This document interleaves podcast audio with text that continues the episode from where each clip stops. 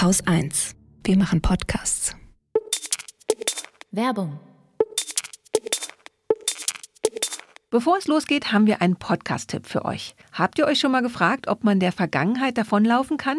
Oder warum der politische Führer eines Landes in der Geschichte des 17. Jahrhunderts denkt, obwohl er doch heute Politik macht? Oder Videospiele. Wie verändern die eigentlich unseren Blick auf die Geschichte? Und ist das gefährlich? Der History and Politics Podcast der Körber Stiftung sucht einmal im Monat mit spannenden Gästen aus Wissenschaft, Politik, Diplomatie und Kultur nach Antworten auf solche und viele andere Fragen. Denn Geschichte ist auch immer Gegenwart. Sie ist unübersichtlich, verrückt, inspirierend und vor allem hilft die Geschichte, unsere heutige Gegenwart besser zu verstehen. Das kann nützlich sein, um Lösungen für die Probleme und Krisen unserer Gegenwart zu finden. Zugegeben, vieles in der Geschichte ist ungemütlich und grausam. Aber gerade deshalb ist es so wichtig, mehr darüber zu wissen und zu lernen. Dieses Wissen hilft uns nämlich, ob in Politik oder Gesellschaft, im Freundeskreis oder in der Familie.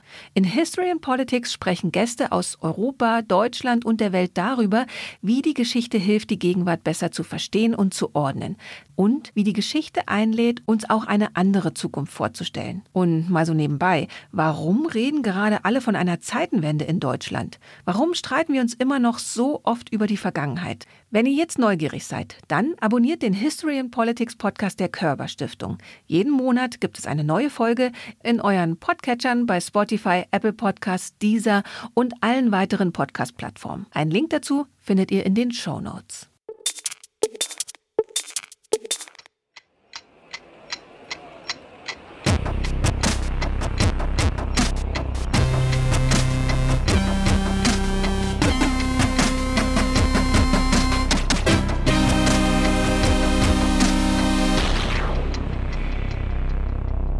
Willkommen zur Wochendämmerung vom 18. November 2022 mit Zwei Nachträgen, der Ukraine, Corona, dem G20-Gipfel auf Bali, Autoritarismus, einer neuen Regierung in Israel, Schulden, Klimareparationen, Slowenien, Klimaprotesten, Aktivismus. der Welt Welt Weltbevölkerung, der Weltbevölkerung, mhm. mhm, dem Bersentöcker, Haien, Katrin Rönecke. einem Limerick und Holger Klein.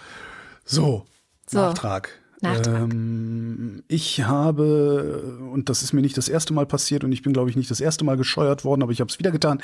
Ich habe letzte Sendung die kalte Progression falsch erklärt. Mhm. Ähm, Enno hat eine Mail geschickt. Enno, äh, treuer Hörer, kennen wir schon lange, äh, zitieren wir auch häufig, vor allen Dingen, wenn er schlaue Threads schreibt. Ähm, und Enno schreibt, ich zitiere, kalte Progression ist folgendes. Derzeit ist der Grundfreibetrag fürs Existenzminimum gut 10.000 Euro. Dafür zahlst du keine Steuern. Wenn sich aber wegen Inflation in ein paar Jahren die Kaufkraft halbiert und du für 10.000 nur noch halb so viel kaufen kannst, ist das neue Existenzminimum vielleicht 20.000 Euro.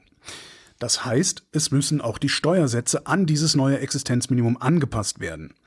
Dasselbe gilt für den Spitzensteuersatz und die ganze Progressionskurve dazwischen. Wenn das Geld immer weniger wert ist, ist das Spitzeneinkommen irgendwann nur noch ein mittleres Einkommen, auf das aber übermäßig viele Steuern zu bezahlen wären. Und diesen Effekt nennt man dann kalte Progression. Und jetzt ordnet er noch schön ein. Aus diesem Grund ist es seit langem üblich, dass die Bundesregierung die Ecksteuersätze der Teuerung anpasst, um die kalte Progression zu vermeiden. Was Lindner da macht, ist also eine Selbstverständlichkeit, die seine Vorgänger auch schon gemacht haben. Dass es so viel Widerspruch gibt, liegt daran, dass die Leute es nicht kapieren und Lindner so tut, als mache er da etwas Neues.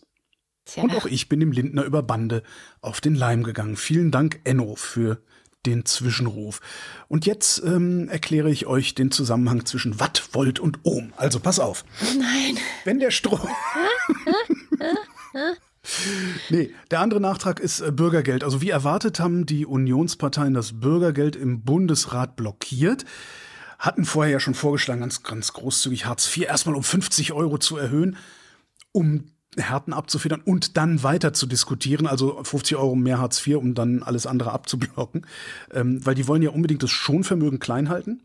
Und weil die Rechten ja so gerne ihre eigene Faulheit auf andere projizieren, hätten sie auch gerne weiter kräftig Sanktionsmöglichkeiten. Jetzt gibt's nächste Woche Vermittlungsausschuss. Angeblich wollen die schon am Freitag ein Ergebnis haben. Ui. Genau. Wenn die sich nicht einigen, wird's lustig, weil dann der Bundesrat nochmal abstimmen muss. Und wenn es dann wieder abgelehnt wird, muss es wieder in den Vermittlungsausschuss. Und dann muss der Bundesrat nochmal abstimmen und so weiter. Und zwar insgesamt dreimal. Dann erst ist das Gesetz gescheitert. Hm. Fände ich lustig einfach, wenn die da, aber gut, ist vielleicht auch nichts, womit man Witze machen sollte, jetzt genau dieses Thema.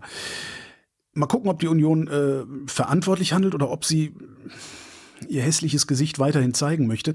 Das Problem, glaube ich, bei der Union ist im Moment, dieses Ding, also dieses Bürgergeld, ist im Moment das einzige Thema, mit dem sie sich ein einigermaßen unverwechselbares Gesicht geben kann.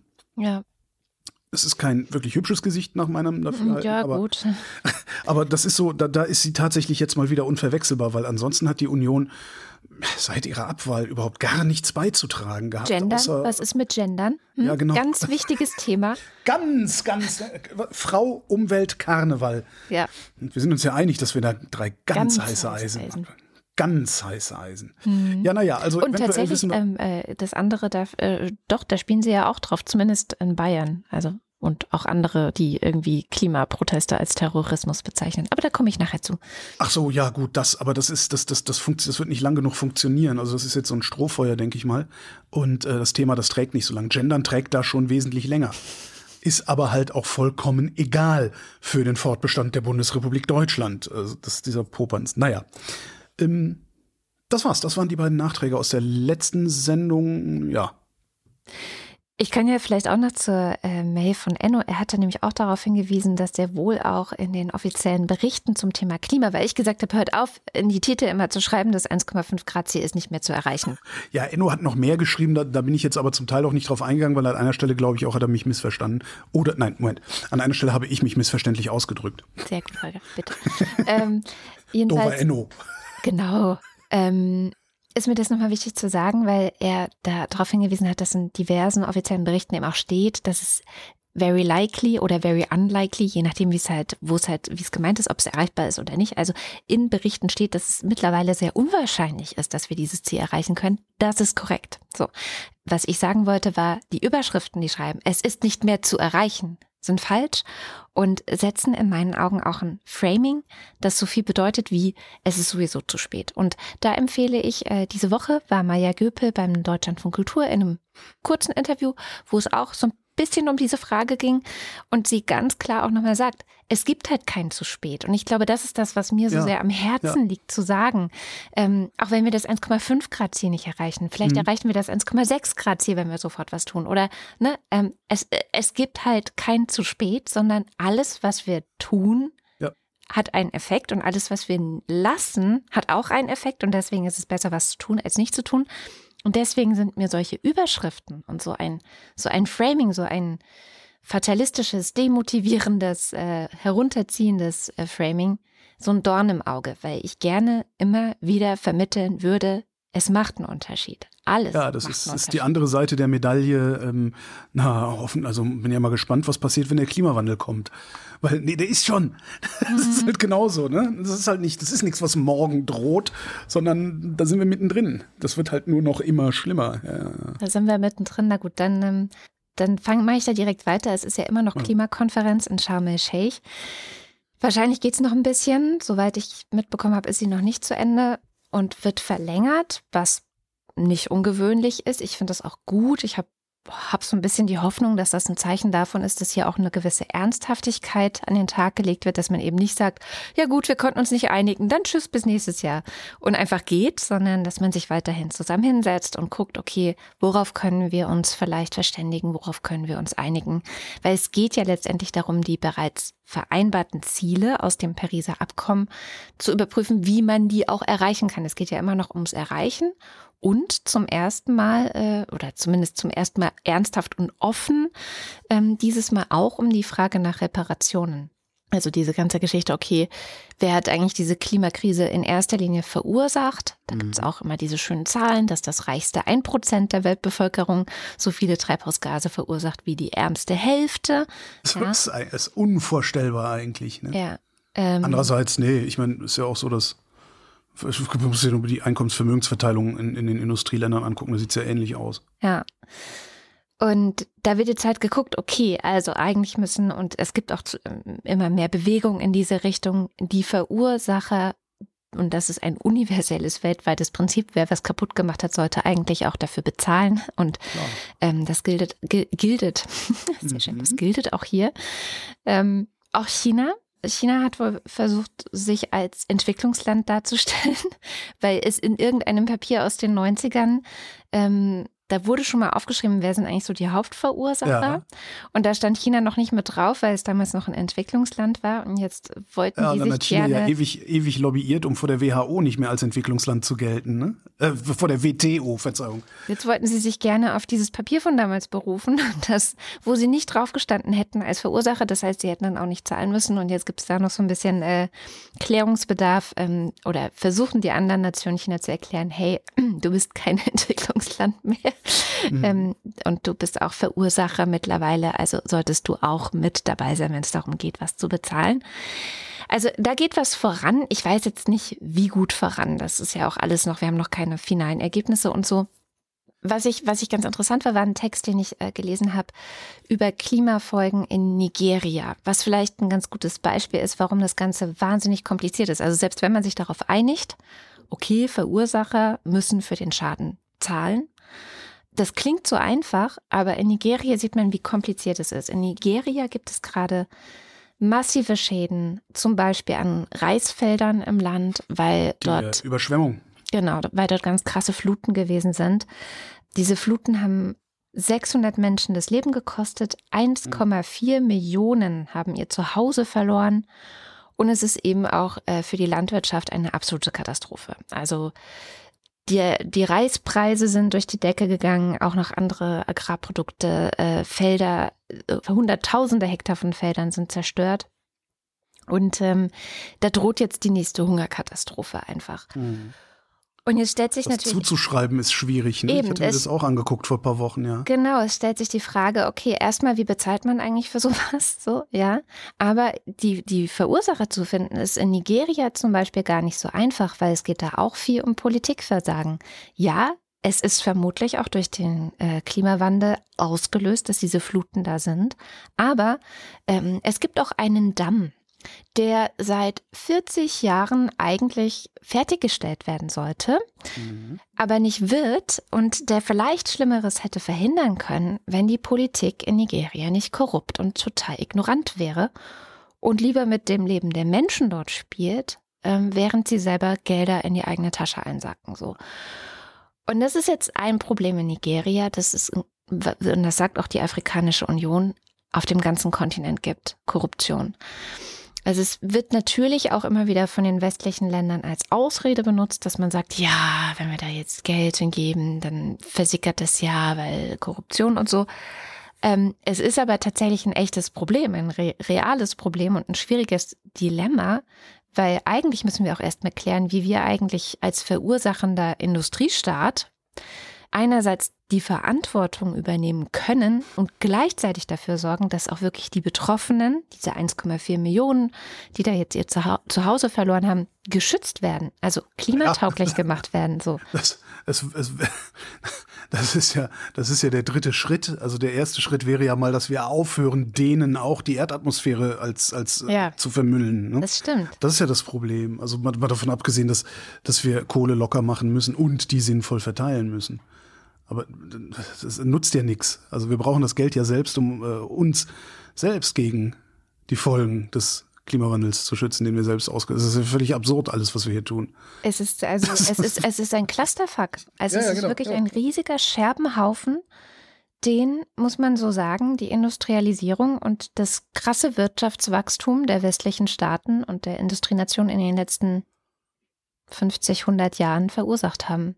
Naja, man hätte das Wachstum anders machen, man hätte es anders gestalten können. Man, man, man hätte nicht auf Basis endlicher fossiler Rohstoffe wachsen müssen. Man hätte, man kann auch anders wachsen, aber es war halt so einfach. Ne? Ja. Man muss, es ist halt so innovationsfrei. Du musst das Zeug nur ausbuddeln, verbrennen und schon hast du Wachstum und musst nicht nachdenken, bevor du Wachstum hast. Ich habe übrigens mal wieder Mist geredet. Äh, China ähm, versucht auch vor der Welthandelsorganisation, also vor der WTO, äh, sich als Entwicklungsland zu inszenieren, weil sie da dann nämlich Sonderbehandlungen kriegen. Mhm. Okay. Ja. Tja, aber es ist äh, die größte Weltmacht. Also wenn man so die ja, Reden klar. von Xi Jinping äh, auf dem Parteitag gehört hat, dann passt das irgendwie nicht so ganz zueinander. Wo wir beim Klima sind, ich habe in der Zeit einen schönen Aufsatz gefunden von einem Soziologen, der die Studienlage mal zusammengetragen hat zur Frage, ob die Aktionen von Letzte Generation und Just Stop Oil der Sache schaden. Das ist ja ein beliebtes Argument der Rechten, weil die wollen nicht gestört werden. Sagen, das schadet nur der Sache, was ihr da macht. Also diese Protestform ist absolut, die solltet ihr nicht tun. Ihr müsst es so machen, dass es mich nicht stört. Dann ist es genau richtig für die Sache was per se schon mal Schwachsinn ist. Äh, er hat mal zusammengesammelt, wie so die Studienlage ist, weil es gibt tatsächlich Arbeiten darüber und findet da ziemlich viel Bestätigung, dass es der Sache eher nützen wird, hm. weil eben über die Diskussion, über die Form des Protests auch die Sache selbst wieder stärker in den Fokus rückt. Ja. Ja. Was er aber auch findet ist, wenn die nicht aufpassen, wird es der gesamten Bewegung schaden, weil die Bewegung insgesamt, also auch Fridays for Future und so, die eigentlich noch gemocht werden, äh, die, die gesamte Bewegung ist halt auf Sympathie angewiesen. Ja. Das heißt, so ein bisschen so eine Gratwanderung äh, vielleicht, die sie da machen müssen. Ähm, sehr, sehr langer Aufsatz. Ich empfehle ihn zu lesen. Er macht sehr viel Spaß. Äh, er geht auch mit sich sehr ins Gericht, weil er ist Soziologe und schreibt halt auch, naja, das ist halt, wenn du Soziologe bist äh, und zu Klima äh, forschst, kannst du nur Klimaaktivist sein. Genauso wie, wen hat er da? Ich glaube, ein, Klimaforscher, nee. Also er sagt halt, es gibt halt Wissenschaften, da kannst du halt, da, da bist du irgendwann automatisch auf Seiten der Aktivisten, beziehungsweise weil, die haben halt recht. Ja, genau. In, in der Sache, ne? So das, also da, damit, damit geht er auch um. Das heißt, äh, es ist jetzt nicht so ein ähm, Jubelding.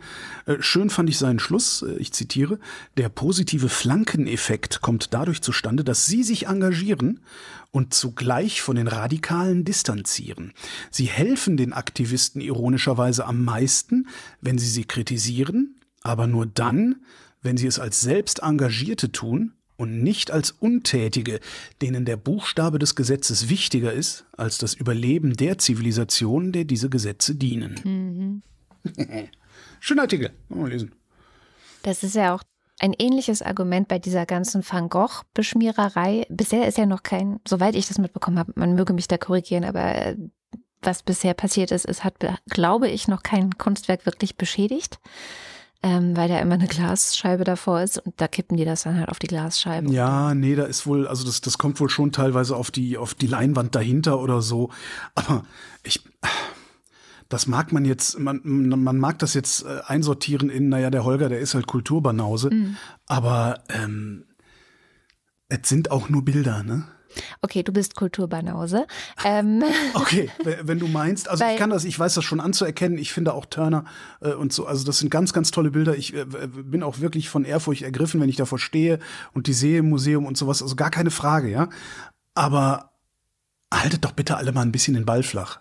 Okay, das wäre jetzt nicht mein Argument gewesen, sondern es ist mal dieses ähm, etwas, äh, wie sagt, wie heißt das? Äh, hm, Doppelmoral ist das Wort, ja. das ich gesucht habe. Weil ja, das eh. was keinen Aufschrei hervorge also zumindest habe ich ihn nicht mitbekommen, ähm, hat, ist, dass irgendein so Typ für äh, damit sein, der Wert seines NFTs steigt, ein, ein Gemälde von, von Frida Kahlo geschreddert hat. Also, nee. Doch? Echt? Ja. Frida Kahlo-Gemälde? Ich dachte, Damien Hirst hätte seinen eigenen Kram geschreddert. Nee, nee, ähm, okay. ein Frida Kahlo-Gemälde. Ja, siehst du, es ist nicht mal bei dir angekommen als Information und Nachricht. Ja, niemand hat sich hm. darüber aufgeregt, aber es ist halt tatsächlich passiert.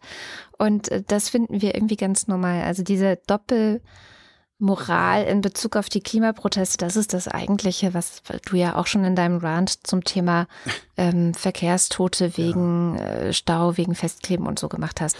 Und das, das, das Problem, was ich da ja auch sehe, noch ist, ähm, diese, es wird halt in, in dieser Diskussion über diese besuppten Bilder, wird dann immer über den, den unfassbaren Wert, den diese Bilder haben, gesprochen. Und dieser Wert, das ist halt eine totale Illusion. Das mag sein, dass so ein Bild 100 Millionen gekostet hat. Das heißt aber nichts anderes, als dass irgendjemand bescheuert genug war, 100 Millionen dafür auf den Tisch zu legen. Und das ist halt, Kunstmarkt ist halt Betrug. Ja, von vorne bis hinten. Und, und an, an solchen Stellen, wo dann solche Preise gezahlt werden, ist es am Ende dann wahrscheinlich auch noch ein Schneeballsystem.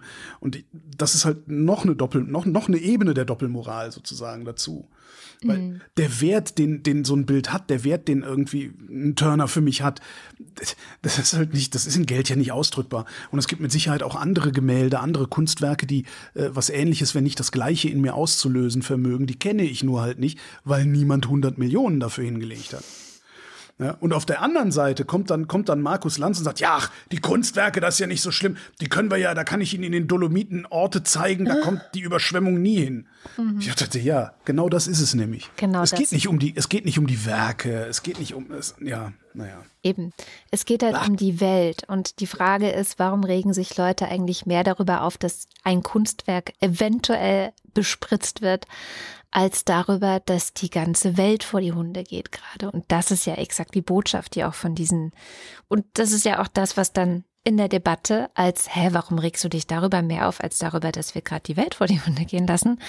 Das ist ein Abstraktionsproblem, ne? Ja, aber dieses Gespräch hätten wir nicht geführt, wenn nicht jemand Suppe auf den Van Gogh gekippt hätte. Das stimmt. Das ist halt, ne? Und äh, deswegen, ja, bin ich eigentlich ähm, nicht Fan davon, aber ich, ich muss anerkennen, dass es äh, was bringt. Es saß ja auch jetzt ja. gerade ähm, eine Vertreterin der letzten Generation, was, ich verwechsel ja immer Maischberger und Maybrit Illner. Das kann Katharina dann wieder nachtragen, welches von beiden es war. Es tut mir leid. Aber auch das, ne, wäre die da sonst gewesen, wenn nicht alle ja. darüber debattieren würden, ob das okay ist oder nicht. Ja. Also von daher, was ich aber krass finde, ist halt diese, diese wirkliche verbale Entgleisung bei manchen in der CDU, CSU, AfD ähm, und aber auch in der realen Politik in Bayern, wo dann von Klima-RAF gesprochen wird, ja, das Ganze auf eine Stufe mit Terrorismus gestellt wird. Ich empfehle einen sehr schönen Artikel beim Verfassungsblog die sich sehr intensiv auch damit auseinandersetzt. Die Hauptfrage ist eigentlich, äh, sollte dieser Protest besonders streng geahndet werden im Vergleich zu anderen mhm. Straftaten? Also sollte man da um einer Bildung einer Terrororganisation vorzubeugen, ähm, jetzt irgendwie äh, besonders streng sein, was ja gefordert wird. Ne? Also das ist ja tatsächlich eine Argumentation, die man sieht. Ja, aber das ist ja auch billig. Ich meine, das merkt ein Blinder mit dem Krückstock, Merkt dass es da nicht um eine, um eine äh, sinnvolle, zielführende Diskussion geht, sondern da ist die, die Frage ist doch nur dazu aufgeworfen worden, diese Bewegung von vornherein zu diskreditieren. Also da geht es ja gar nicht darum zu prüfen, hm, muss man da vielleicht, übersehen wir da vielleicht was Quatsch. Da geht es nur darum, die zu diskreditieren. Da geht es darum, den, den sozialen Medien Futter zu liefern, dass sie sich wieder drei Tage lang darüber mokieren können, dass es ja Terror wäre. Ja. Dass es, dass es Terror wäre, dass ich zu spät zur Arbeit komme. Das muss man sich mal vorstellen. Was aber ein ganz guter Punkt ist von dieser Person, die sich sehr ähm, ernsthaft mit der Frage auseinandersetzt, mhm. also einfach auch juristisch mit der Frage ja, auseinandersetzt, ist, dass sie sagt, naja, wenn die Kriminalpolitik, und jetzt zitiere ich, die Protestform dem Terrorismus gleichstellt und noch schärfere Strafen einführen würde, dann kann dies dazu führen, dass sich die rebellierenden Menschen noch stärker ausgegrenzt fühlen und ohnmächtiger, was dann wiederum dazu führen könnte, ah. dass sie sich wirklich radikalisieren. Was ja letztlich auch bei der RAF passiert ist damals. Also die haben sich ja auch komplett machtlos gefühlt. Also es ist ja aus einem Gefühl der Machtlosigkeit ja. heraus sind die ja so, so gewalttätig geworden. Und sie sagt dazu dann nur, aber das wäre freilich ein absolutes Versagen des Staates. Und ich finde, das kann man ruhig nochmal dreimal unterstreichen. Wenn es so weit kommen sollte, dass sich diese und es sind ja wirklich fast noch Kinder, die sich da festkleben, dass, mhm. dass wir die so kriminalisieren, dass die sich so radikalisieren, dass wir dann wirklich in den Bereich von Terror kommen, was, wo wir absolut nicht sind. Ja. Da ähm, haben wir alle versagt, weil wir wussten, wie wir es hätten verhindern können. Ja, nämlich, nämlich indem wir Klimaschutz. einfach Klimaschutz betreiben. Und das ist ja. der eigentliche Witz an der Sache. Die würden sie, und das sagen die auch immer, wir würden uns doch hier gar nicht festkleben, wenn unsere Regierung ernsthafte Politik machen würde, um das 1,5 Grad Ziel noch zu erreichen. Und da sind wir wieder bei der Frage vom Anfang. Wenn man nämlich sagt, ach, das schaffen wir eh nicht, dann macht man auch nichts. Ja. Äh, zwischendurch hat er dann auch noch der äh, Chef des Verfassungsschutzes, Haldenwang, ähm, durchgesagt, äh, dass die letzte Generation nicht extremistisch sind und das, ja. äh, was ich glaube, er hat, er hat dieses Dobrindt-Gesabbel von der Klima-RAF sogar als Nonsens bezeichnet, was ich sehr schön finde. Und was ich auch sehr schön finde, ist, da sieht man mal, was möglich ist, wenn der Chef des Verfassungsschutzes kein rechtsextremer Verschwörungstheoretiker ist. Yep. Das fand ich schon auch sehr, sehr geil irgendwie. So, also, ach komm, dann nehmen wir die Auto. Ich hatte ich ja, hatte ich ja letzte Woche kurz angerissen. Ich habe hier noch ein paar Daten aus der Leipziger Autoritarismusstudie stehen. Ähm, die erscheint seit 2002 jedes Jahr an der Uni Leipzig. Früher hieß die mal Mitte-Studie. Jetzt gibt es eine andere Mitte-Studie, ich glaube, die dann von der Konrad-Adenauer-Stiftung, also ich weiß nicht. Seit 2018 heißt die alte Mitte-Studie Autoritarismus-Studie und es gibt noch eine, also wir reden jetzt über die Autoritarismus-Studie. Die alte Leipziger Mitte-Studie. okay. Zentrale, ich habe nur die zentralen Ergebnisse kurz rausgezogen. BürgerInnen stehen mit großer Mehrheit hinter der Demokratie. Der harte Kern antidemokratischer Milieus wird kleiner. Sehr Ich sage jetzt ein paar Zahlen dazu, auch wenn ich Zahlen nicht so gerne habe. Zustimmung zur Demokratie steigt in Ostdeutschland von 65 auf 90 Prozent. Was Okay. ganz geil ist. Ja.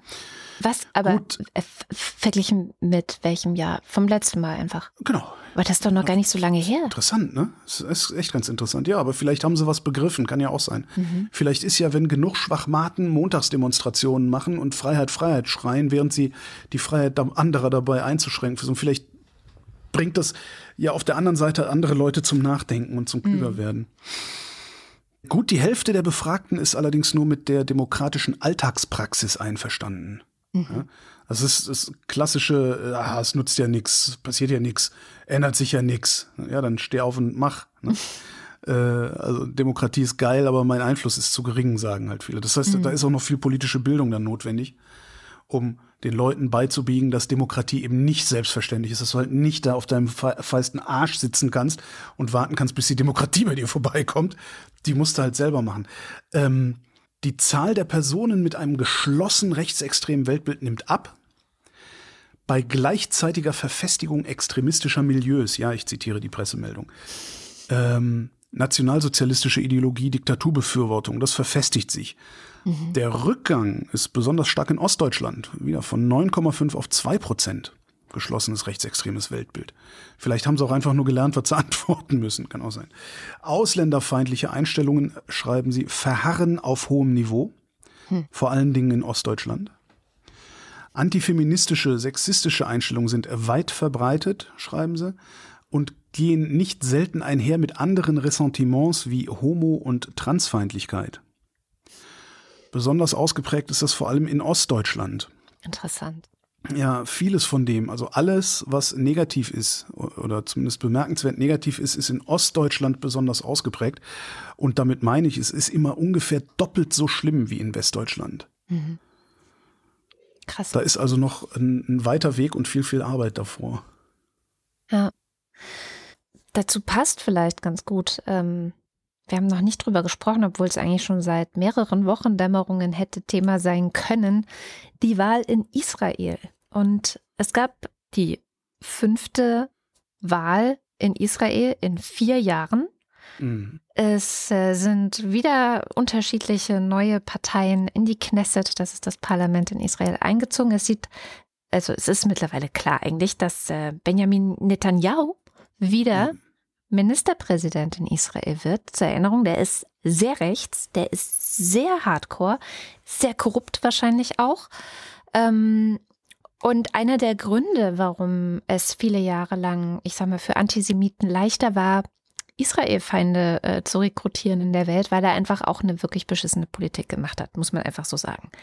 Und das wird jetzt wahrscheinlich nicht besser, denn einer der Gründe, warum er wieder Ministerpräsident geworden ist in Israel, ist, dass eine eigentlich recht kleine Partei, ähm, die noch rechter ist, also die ist so rechts, äh, dass der Chef dieser Partei, Itamar Ben-Gvir, der ist nicht mal in der israelischen Armee aufgenommen worden, als er hätte eingezogen werden müssen. Also in Israel müssen ja alle, es gibt ja die Wehrpflicht in Israel und die gilt ja sogar auch für Frauen, also alle müssen zur Armee.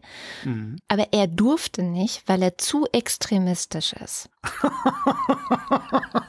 Alter, Das muss man sich so kurz auf der Zunge zergehen lassen. das ist Gabriele D'Annunzio, ja.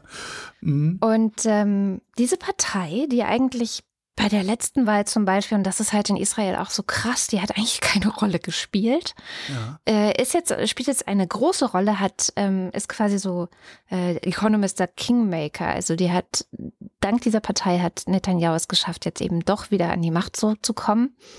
Und Netanyahu selbst vermeidet zum Beispiel mit dem äh, Vorsitzenden dieser Partei auf einem Bild zu sehen zu sein, weil der so Alter. extremistisch ist. Alter. Steht jetzt aber in dessen Schuld und der würde gerne Minister für innere Sicherheit werden. Ja, klar, wollen die Rechten ja immer, ja. Genau, was so viel bedeutet wie, was er gerne möchte, ist eben wirklich auch äh, noch viel härter gegen Araber vorgehen. Also er ist wirklich so ein richtig richtiger Araberfeind, kann man sagen. Also äh, so seine frühere Position war eigentlich, sollte man, sollte man allen Arabern die israelische Staatsbürgerschaft wegnehmen. Und ähm, das sagt er jetzt so nicht mehr, weil die Leute lernen ja auch über die Jahre, äh, dass sie Kreide fressen und wie sie dann Mhm. an die Macht kommen. Aber alle gehen eigentlich davon aus, dass wenn er jetzt wirklich auch in irgendeiner Form, also steht noch gar nichts fest, aber wenn er in irgendeiner Form einen Ministerposten oder irgendwie was zu sagen bekommt, dass es dann für die arabischen Menschen in Israel selber noch beschissener werden könnte. Ich erinnere an die Berichte von Amnesty International und Human Rights Watch zum Thema Situation der arabischen Bevölkerung in Israel. Da gibt es ja schon diverse Probleme mit Enteignungen und so äh, derlei mehr. Das heißt, und das finde ich wirklich erschütternd und, und äh, furchtbar, ehrlich gesagt. Ähm, Israel, mal gucken, wie lange jetzt diese Regierung hält, das weiß man ja auch immer nicht. Wie gesagt, die fünfte Wahl in vier Jahren. Aber Israel steht gerade auf einem Weg in Richtung sehr rechts, ähm, sehr hart, sehr äh, palästinenserfeindliche Politik zu machen dort. Und das wird, und das ist so ein bisschen meine Angst, den Antisemitismus, der ja eh in den letzten, also gefühlt äh, in den letzten zweieinhalb Jahren durch diese Pandemie und Polykrise und so weiter nochmal zugenommen hat, das wird dann nochmal Öl in das Feuer gießen. Und das kann nicht gut sein. Und ich verstehe nicht so ganz, und das ist jetzt eine Frage, falls uns irgendjemand in Israel hört oder irgendjemand hört, der sich gut mit Israel auskennt, wie das sein kann. Also das muss doch eigentlich ein Problembewusstsein, also für den Nee. Antisemitismus ist ein Problembewusstsein da in Israel, aber dass, dass sozusagen eine, eine solche Politik und, und solche Leute zu wählen, an die Macht zu wählen, nicht gerade dazu bei. Ich will jetzt kein Victim Blaming betreiben. Tust du aber, das ist genau das, was Möllemann gemacht hat damals.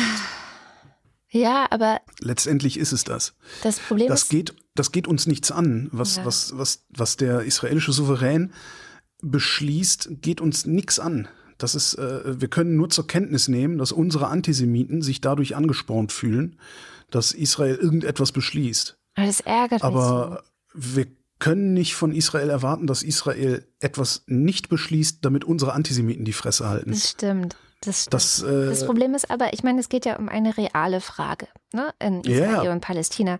Die Frage ist, wie soll es mal weitergehen? Also was ist die Zukunft zwischen Israel und Palästina? Und das Problem ist, dass diese Frage, und die betrifft die ganze Welt, also das ist einfach, das, ich weiß nicht warum, aber das betrifft die ganze Welt. Es betrifft nicht nur den Nahen Osten. Naja, weil wesentliche Teile der heutigen Weltordnung äh, mit der Existenz Israels verknüpft sind. Ja. Also ne, ohne, ohne unsere Vorfahren, also die Deutschen, äh, wer weiß, ob es Israel überhaupt in dieser Form gäbe, wenn, wenn die Deutschen nicht versucht hätten, die Juden auszurotten und so weiter und so fort. Und diese Frage wird keine Klärung finden unter diesen Leuten. Das ist das Problem, was ich damit habe. Ja. Ja. Oder sie wird eine Klärung finden und das Und ist die nicht die Art nicht von Klärung, gefallen. die genau, Ja. genau. Ist halt auch noch eine mögliche. Was ich, was ich halt, ähm, ich habe das gesehen, diese, dieses Wahlergebnis und habe äh, mein, mein, mein spontaner Gedanke war, und der ist auch gar nicht von mir, sondern der ist von Adam Curtis, einem äh, britischen Journalisten und Filmemacher. Ähm, der spontane Gedanke, den ich da hatte, war, den ISIS fällt auch nichts mehr ein. Die wissen nicht mehr weiter.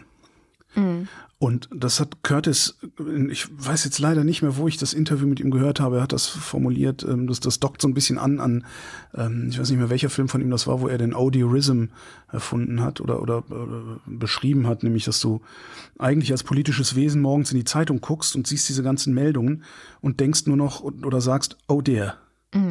Also, ach du Scheiße. Und kommst damit einfach durch diese Haltung, durch diese ach du Scheiße, bist du in einer in einer Position der Handlungsunfähigkeit Ja. eigentlich. Und du hast eine politische Klasse, der du die Macht überträgst und von der du eigentlich erwartest, dass sie dir Handlungsalternativen aufzeigt. Dazu ist die politische Klasse aber nicht mehr in der Lage. Und darum werden immer wieder dieselben oder die gleichen Leute gewählt, die die gleichen Lösungsvorschläge machen, die in der Vergangenheit aber schon nicht funktioniert haben. Siehe Das siehst du, Großbritannien. das siehe, genau, siehe Großbritannien. Ähm, das, das, war, das war spontan mein Eindruck, als ich das in Israel gesehen habe. Ich gedacht, die wissen nicht weiter. Die haben, die kennen, die, die wissen auch nicht weiter. Die Politik weiß auch nicht weiter. Und das ist, das ist witzigerweise wäre das auch, was hier passiert, äh, mit der Union. Die Union weiß überhaupt, die wissen überhaupt nicht weiter. Die haben überhaupt keinen Vorschlag zu machen. Die können nur zurück. Darum bin ich immer so irritiert über diese Umfrageergebnisse von, von fast einem Drittel oder Ja. wie viel das dann immer sind, so 28 Prozent, wo ich denke, nee, Leute, die machen überhaupt, die, die, die wollen es gibt kein Zurück. Das müsst ihr begreifen. Wir müssen begreifen, es gibt kein Zurück, hat es noch nie gegeben. Ja. Und Das, äh, ja. Und ich glaube, wir werden das auch noch viel, viel häufiger sehen. Und auch die Wahl in Italien, dass da die Faschisten Vielleicht. gewählt werden, das ist die einzige Möglichkeit für die Italiener gewesen, etwas anderes zu machen. Alle anderen hatten keine Antwort. Hatten ihre Chancen, haben es auch nicht geschafft. Sozusagen. Mhm. Die hatten keine Antwort mehr. Und das finde ich, darum finde ich gerade witzigerweise so, so unzufrieden ich mit unserer Ampelregierung an bestimmten Punkten bin, finde ich unsere Ampelregierung sehr erfrischend. Weil die gehen voran. Die müssen, auch sie könnten gar nicht anders, aber die gehen voran. Ob das jetzt die richtige Richtung ist, ob es schnell genug ist, ob das Ergebnis so ist, wie ich, sei völlig dahingestellt. Und das ist an vielen Stellen überhaupt nicht so, wie ich mir das wünsche. Ähm, aber es ist mal was anderes. Die haben eine Antwort. Also die wissen, die wissen weiter Ja. trauen sich natürlich nicht, weil sie immer noch hinten festhängen ne? und immer noch in, ah, das darf nicht auf Kosten des Wohlstands, Klimaschutz darf nicht auf Kosten des Wohlstands gehen und so daran, daran erkennst du, dass sie im Grunde ein, ein Gefühl davon haben, dass es weitergehen muss, aber auch noch nicht so richtig äh, den Mumm. Naja, äh, wo wo es weitergeht, ist Slowenien. Ich weiß noch, wie sie, wie sie hier gefeiert hatten, als Merkel Kanzlerin geworden war damals. So erste Frau im höchsten Amt, was, ne, bla bla. Und Slowenien hat es jetzt hinbekommen, zum ersten Mal eine Frau zur Präsidentin zu machen. Ist jetzt nicht so besonders. Also die hat, die hat in Slowenien hat die Präsidentin ungefähr so viel zu melden wie bei uns der Winke August, also der Bundespräsident. Also der natürlich auch die Gesetze unterschreibt und ablehnen kann, aber macht er ja faktisch nie oder fast nie. Was sie darf, und das finde ich interessant, sie darf Verfassungsrichter benennen. Und sie hat gesagt, sie würde sich gerne ein bisschen stärker in die Politik einmischen, als es der äh, letzte Präsident getan hat. Und, und das beides, also sie will sich einmischen, sie darf Verfassungsrichter nennen, könnte interessant werden, weil die Frau ist keine Berufspolitikerin, sondern die kommt so, das ist ein fast normaler Mensch. also die ist Rechtsanwältin setzt sich ein pro LGBTQI. Ja. Das hast du bestimmt eins vergessen. Ja, mit Sicherheit habe ich das. Äh, also ne, setzt sich dafür ein. Ähm, die war Ombudsfrau für Informationsfreiheit. Die war äh, zuständig für den Schutz personenbezogener Daten in Europol-Staaten. Ja? Cool. Die hat im Fernsehen jahrelang die Nachrichten, die Hauptnachrichten moderiert. Ne? Und das, das klingt nach jemandem, die einen guten Blick für eine, für eine liberale, plurale Demokratie hat und nicht nach irgendeinem so Rechten, der Demokratie bloß so lange gut findet, wie Demokratie seinesgleichen dient. Irgendwie. Das finde ich schon ganz spannend. Jetzt, also ja, ich bin gespannt. Ich wollte es nicht unerwähnt lassen, weil hier feiern wir und nur weil Slowenien irgendwie klein und am Rande Europas liegt, feiern wir dann nicht so sehr. Ich bin jetzt mal gespannt, wann wir soweit sind. Für eine Bundespräsidentin. Ja, wobei ich wäre schon mal froh, wenn es nicht immer so Parteisoldaten wären, die wir zum Bundespräsidenten machen. Oder wenn es Parteisoldaten sind, dann wenigstens welche mit mehr Mut als Steinmeier. Also wenigstens Wulf. so würde ich mir wünschen. Gesine Schwan war ja vor ein paar Jahren mal so eine Idee, Ja. ne? aber es war von Anfang an Ja. irgendwie aussichtslos. Hm. Irgendwer hatte doch auch die Dingens, wie hieß sie denn? Äh, Ähm, ähm, Verfassungsrichterin. Ja. Ähm, ah, äh, Namen. Doppelname, Doppelname. ähm, die immer diese grünen Kleider anhatte. Mann, wie hieß die? Tja, Wer macht, wer macht Faktencheck? na, Katharina, die wird das. Katharina, wie hieß denn diese Frau, die immer die grünen Kleider anhatte? Tja, Es war nicht Däubler Melin, die ist wegen Hitler aus, aus dem Amt geflogen. Wer war denn das? ich komme jetzt auch nicht drauf. Schauen wir lieber in die Ukraine. Es war letztes Wochenende mal wieder direkt nach der Sendung dann so, die Stadt Cherson wurde endlich befreit. Ähm, man hat dann Videos gesehen von Ukraine-Flaggen überall in der Stadt, Menschen auf der Straße, die sich um die Arme gefallen sind. Es gab irgendwie Journalisten, die da in der Stadt angekommen sind und die Menschen teilweise dachten, das seien Soldaten, weil die so Journalisten sind halt auch so geschützt, äh, mit äh, schusssicheren Westen und so und sehen dann vielleicht ein bisschen aus wie Soldaten. Dann sind die ukrainischen Menschen denen auch um den Hals gefallen und haben ihnen gedankt und so. Also sehr viel Jubel, singende Menschen überall. Das war insgesamt sehr, sehr schön. Das Wasser in diesem Wein ist, dass die ganze Region drumherum wohl von den Russen vermint wurde. Also es wird Jahre dauern, bis das Ganze da wieder sicher ist. Aber ähm, ja, erstmal, es ist befreit. Und das ist ein sehr wichtiges Symbol auch für diesen ganzen Krieg oder für den Verlauf dieses ganzen Krieges, vor allem auch jetzt, wo der Winter ja wirklich, wirklich kommt. Also wir merken es hier in Berlin mit den Minusgraden, aber mhm. in Kiew wird es wohl jetzt auch bis zu minus 10 Grad in den nächsten Tagen.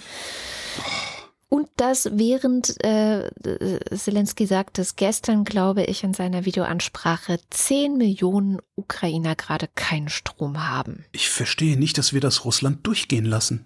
Ich verstehe das nicht. Das ist ähm, nicht. Ich fand Wirklich dieses, diese, diese Woche irgendwo das Wort Staatsterrorismus nochmal gelesen. Ich ja. glaube bei Anne Applebaum oder so. Ich, ich raff nicht, dass wir nicht den, dass wir nicht den Mut haben, zu sagen, so pass mal auf, Putin.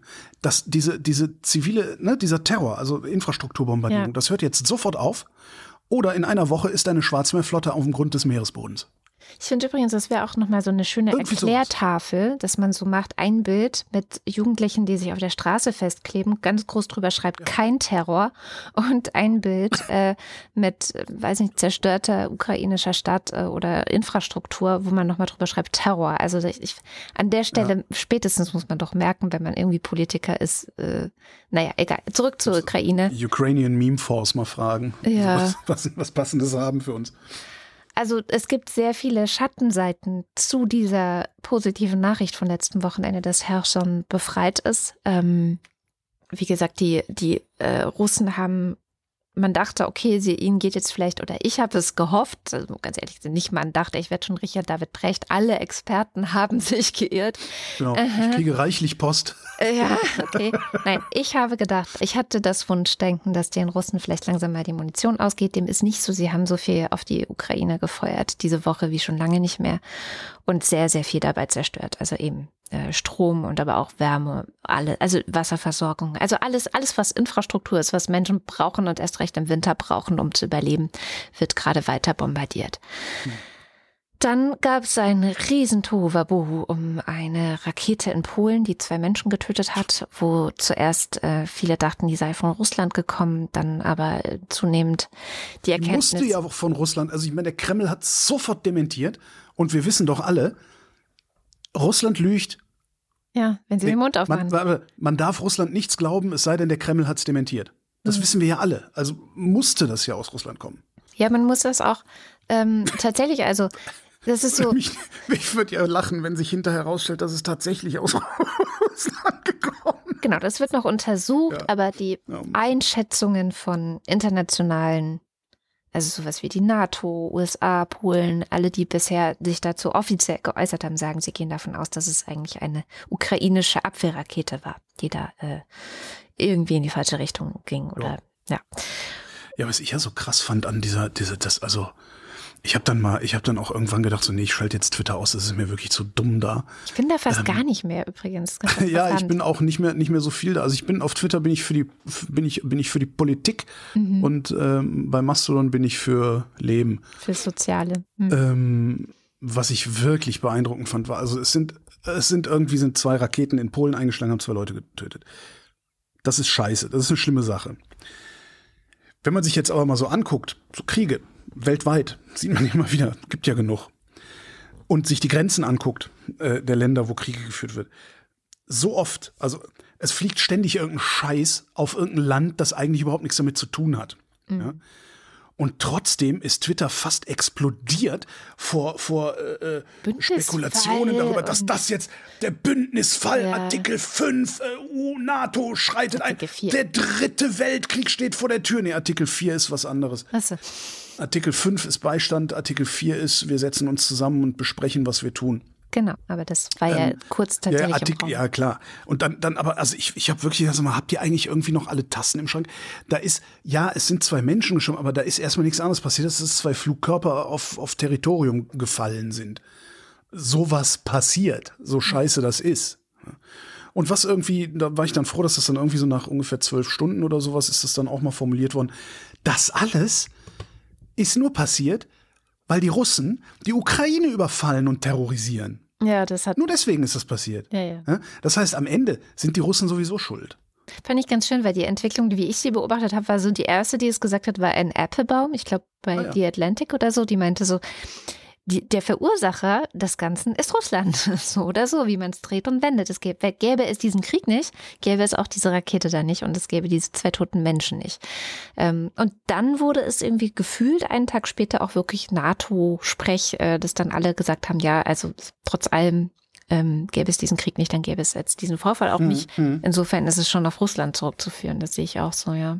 Aber was ich halt so irre finde, ist diese fast schon Hysterie, die sofort ausbricht. Aber das, Was da ist bist du dann das? Vielleicht zu viel auf Twitter, oder? Ah, mag natürlich sein. Also ich war an dem Tag gar nicht auf Twitter, habe es echt nur im Radio gehört und dann, ja, da hat sich das so dahin entwickelt irgendwie gefühlt. Also hört mehr Radio, guckt weniger auf Twitter. Genau, mehr Radio.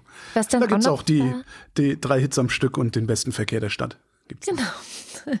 Was dann auch noch war, äh, nur kleine Randnotiz, die IAER hat Russland wieder aufgefordert, sich gefälligst aus dem äh, Atomkraftwerk von Saporischia zurückzuziehen. Ich glaube, es war jetzt das dritte oder vierte Mal, dass sie das gesagt haben. Und natürlich wird Russland wieder nicht darauf reagieren, aber sie sagen eben ganz klar, und das ist schon bemerkenswert, weil die IAEA letztendlich auch eine internationale Behörde ist, wo zum Beispiel auch Russland und China drin sitzen. Ähm, und dass sie es trotzdem schaffen, mit einer Mehrheit zu beschließen, Russland dazu sagen, ey, verpisst euch. Mhm. Ähm, ist schon gut. Passiert wahrscheinlich trotzdem nicht, aber auch gut. Ähm, kleine Randnotiz auch nochmal zu, zu Cherson. Cherson war, geht man nach Wladimir Putin und einer gewissen Zeremonie, die vor ein paar Wochen noch stattgefunden hat, annektiertes russisches Gebiet. So. Und ähm, angebliche 87 Prozent der Bevölkerung haben für die Angliederung an Russland gestimmt. Mhm. Und von denen war jetzt erstens nichts mehr zu sehen, komischerweise. Also diese 87 Prozent.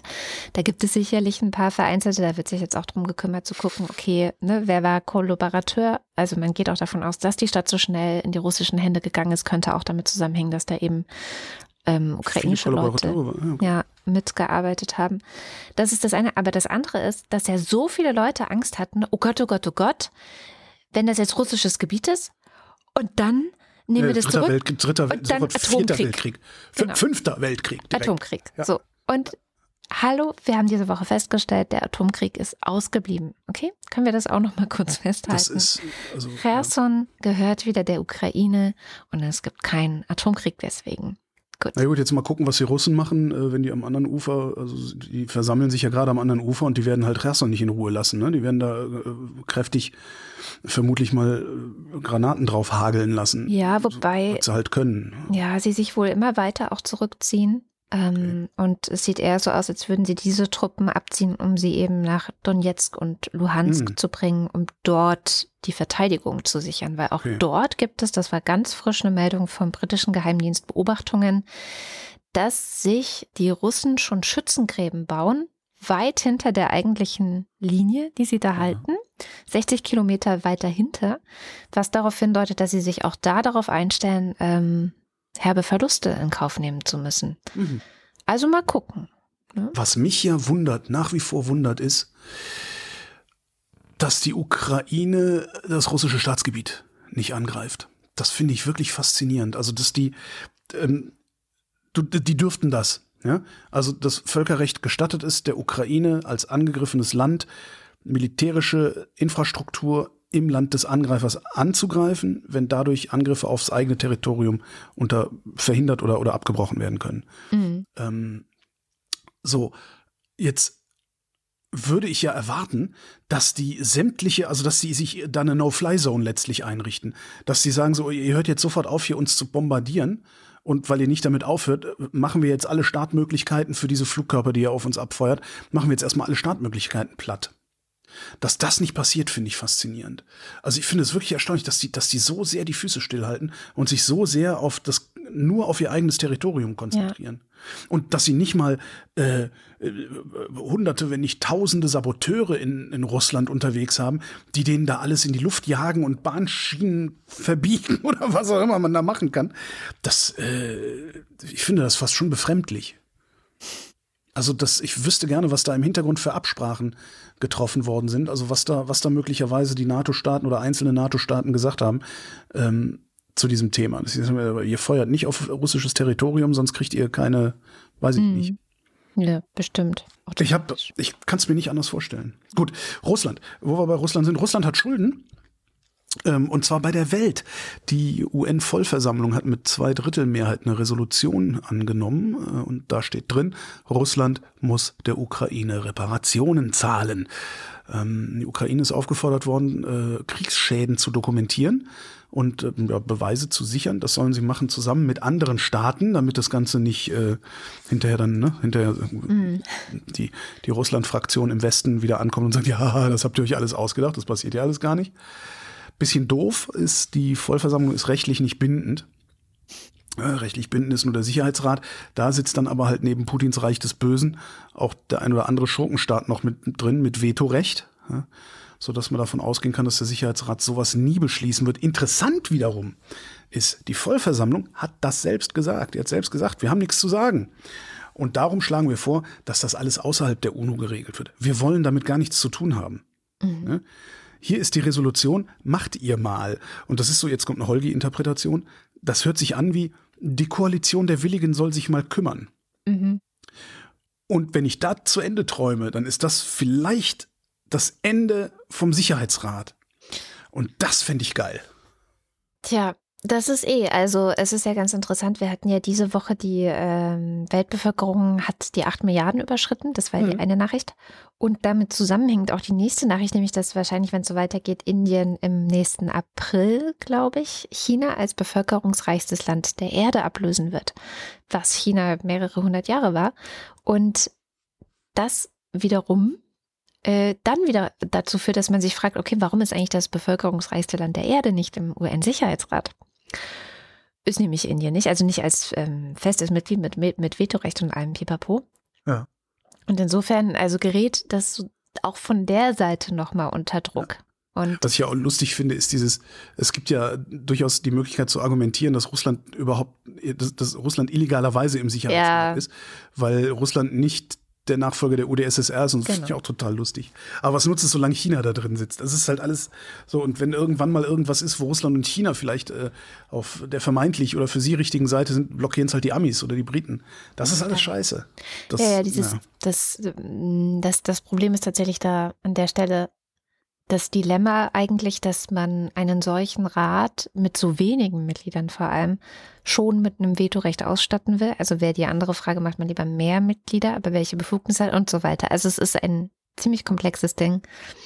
Aber ja, es ist ja seit Jahren schon das Problem, dass ja. ähm, ich glaube, ich rede da auch seit 2014 schon drüber, dass man eigentlich der Ukraine ja helfen müsste und vielen anderen Ländern auch, aber Putin blockiert. Syrien war auch so ein Fall, ja. wo Putin blockiert hat. Haben wir eigentlich Coroni Corona? Wir, ich hab's nicht, hast du's? Ja. Echt? Die oh, Isolationspflicht. Die Isolationspflicht ist aufgehoben und zwar in Baden-Württemberg und Bayern. Stattdessen gilt jetzt, also das ist so geil, eine Maskenpflicht für Infizierte. Kenne ich aus Irland. Das ist das Dümmste überhaupt. Aber gut, weil, naja, die Ärztekammer hält es auch für unnötig, äh, die Isolationspflicht. Äh, Schmidt-Schanasit durfte auch nochmal den Papagei geben, der macht das ja schon seit Jahren. Äh, der Tenor ist so insbesondere bei den rechten Parteien, wer krank ist, der soll zu Hause bleiben. Also wer krank ist und Symptome hat, soll zu Hause bleiben. Bei den Rechtsextremen ist der Tenor, wer schwach ist, kann sich ja schützen. Hm. Und das beides ist dieses, dieses mythische Ding Eigenverantwortung, was hm. da so implizit behauptet wird. Eigentlich ist es Sozialdarwinismus. Ne? Das ähm, Problem ist ja, dass die Deutschen so sind, dass wenn du sagst, die Maske ist keine Pflicht mehr, zieht keiner mehr eine an. Genau. Das ist halt das, ich, ich finde das also angesichts der vielen Toten und der immer noch extrem schlecht informierten Bevölkerung. Also ich habe auch gerade wieder, also Anfang der Woche, äh, ein Gespräch gehabt auf einer Eigentümerversammlung hier und der auch, der wusste nichts über diese Seuche. Ja, ja, ja Es ist so, Husten. Nein, ist nicht. 90 Prozent der Eltern, mit ja. denen ich zu tun habe. Ja. Ich finde das sehr, sehr leichtsinnig, was die Politik da macht, aber ich will mal auf was ganz anderes raus. Ich habe ja Sozialdarwinismus gesagt. Und wenn du dir anguckst, was diese Infl Isolationspflicht ist, Inflationspflicht auch schön, mhm. was diese Isolationspflicht ist, dann kommst du relativ schnell dahinter, dass das Ding gleichzeitig nämlich auch eine Art Recht ist, nämlich ein Abwehrrecht gegen deinen Chef. Ja. Solange du verpflichtet bist, zu Hause zu bleiben und dein Chef ein Ausbeuter ist, hast du immer ein Argument gegen den. Mhm. Und, und sobald Eigenverantwortung kommt, hast du das nicht mehr. Eigenverantwortung ist immer da super, wo der Chef auf mich nicht so leicht verzichten kann und ich die Bedingungen bestimmen kann, unter denen ich arbeiten gehe. Ne? Homeoffice Pflicht, ich darf von zu Hause arbeiten, weil ich nicht raus möchte in die S-Bahn. Hm, Homeoffice, hm, ne? keine Pflicht. Chef, ich würde gern zu Hause, aber nee, kannst du einen anderen Job suchen. Elon, Elon Musk gerade. Ne? Mhm. Äh, wenn du nämlich, wenn du, wenn du, wenn du zum Prekariat gehörst, dann hast du diese Wahl in Wahrheit nämlich schon gar nicht mehr. Da wird dein Chef dann nämlich Mittel und Wege finden, äh, schön so viel Druck aufzubauen, dass du auch krank arbeiten gehst, weil du Schiss hast, die Stromrechnung nicht mehr bezahlen zu können. Was jetzt ein bisschen helfen kann, ist, dass äh, die, sie haben die telefonische Krankschreibung bis Ende sagen. März 23 verlängert. Da ist die Hürde dann wenigstens nicht ganz so hoch, genau. dass du wirklich ab dem ersten Tag einen Krankenschein hast und den Arzt auszuhebeln. Und diesen Gedanken, hat Mela Eckenfels noch ein Stück weiter gesponnen. Ich zitiere. Die Abschaffung der Homeoffice-Pflicht hat faktisch alle Menschen, die keine wertgeschätzten Spezialisten sind, die Druck ausüben können, zurück in die Büros gezwungen, also Sachbearbeiter etc. Die Abschaffung von Maskenpflichten hat auch Arbeitgeber von der Pflicht entbunden, Masken für ihr Personal zur Verfügung zu stellen. Ja. Die Abschaffung von Isolationspflichten gibt die Möglichkeit von Menschen ohne finanzielle Einbußen während einer Infektion zu Hause bleiben zu dürfen. Wer auf das Geld oder den Job angewiesen ist, hat keine Wahl, sondern muss auch dann infiziert zur Arbeit, wenn er persönlich anders entscheiden würde. Eigenverantwortung ohne die Möglichkeit zur freien Entscheidung ist auch nur ein Zwang über die finanzielle Bande gespielt. Aber hier kann man echt nur alle ermuntern, von dieser Telefonkrankschreibung äh, ja. Gebrauch zu machen, weil ja. die ist sehr unkompliziert, äh, gilt gerade auch für solche Infektionserkrankungen, also so Atemwegserkrankungen, die jetzt nicht äh, dazu führen, dass man unbedingt untersucht werden muss. Und man bekommt halt bis zu eine Woche also man kann sich bis zu einer Woche krank schreiben lassen, was ja so für die erste Phase von einer Corona-Infektion schon mal sehr, sehr gut ist. Und man kann sie auch noch mal um weitere sieben Tage verlängern. Also man kann bis zu 14 Tage einfach telefonisch sich krank schreiben lassen. Ja. Und das ist wirklich, finde ich, der Hebel nochmal, den man allen Leuten klar machen muss. Nutzt das. Ja, absolut. Jetzt Schön finde ich auch noch, noch einen Satz von, von äh, Mela. Und vor allem wurde natürlich aus den Rängen der Unternehmer und ihres politischen Arms der FDP gegen jegliche Pflicht geschossen, weil sie die Verlierer sind, wenn Menschen tatsächlich ihrem Gewissen nach Selbstverantwortung ausüben könnten. Ja. Und am Ende ist das nämlich auch bloß wieder Teil dieser Gesamtverarsche, ja, wo abhängig Beschäftigten Glauben gemacht wird, sie wären irgendwie frei in ihren Entscheidungen, die sich dann und sie beschweren, wenn sie auf dem Weg zur Arbeit aufgehalten werden auf dem Weg zu der Arbeit, die sie für jemand anderen machen. Aber frei sind, das Auto zu benutzen, mit dem sie im Stau auch dann stehen, wenn niemand sich festklebt. Apropos Auto. Entschuldige, ich habe noch ein Covid dabei. Noch ein Covid, ja, ich höre schon.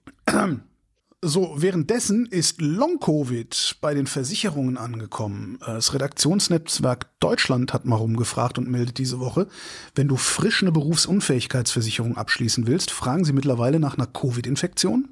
Super. Und brummen dir eine Wartezeit auf. Das hast du gerne auch mal bei Zahnversicherungen mhm. und sowas. Ne?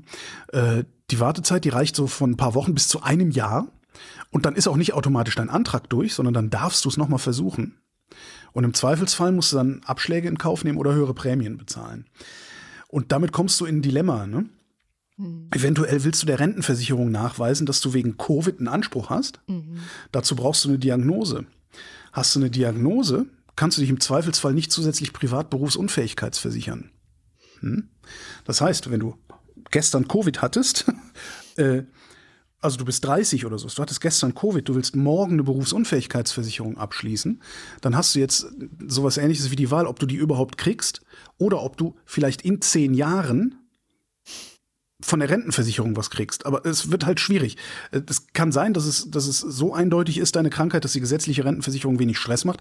Kann halt auch ganz anders sein, weil, und da zitiere ich die deutsche Rentenversicherung, berufsunfähig sind Versicherte, die aus gesundheitlichen Gründen weder im Erlernten noch in einem zumutbaren Beruf halb so viel leisten und verdienen können wie andere Berufstätige mit ähnlicher Ausbildung, gleichwertigen Kenntnissen und Fähigkeiten.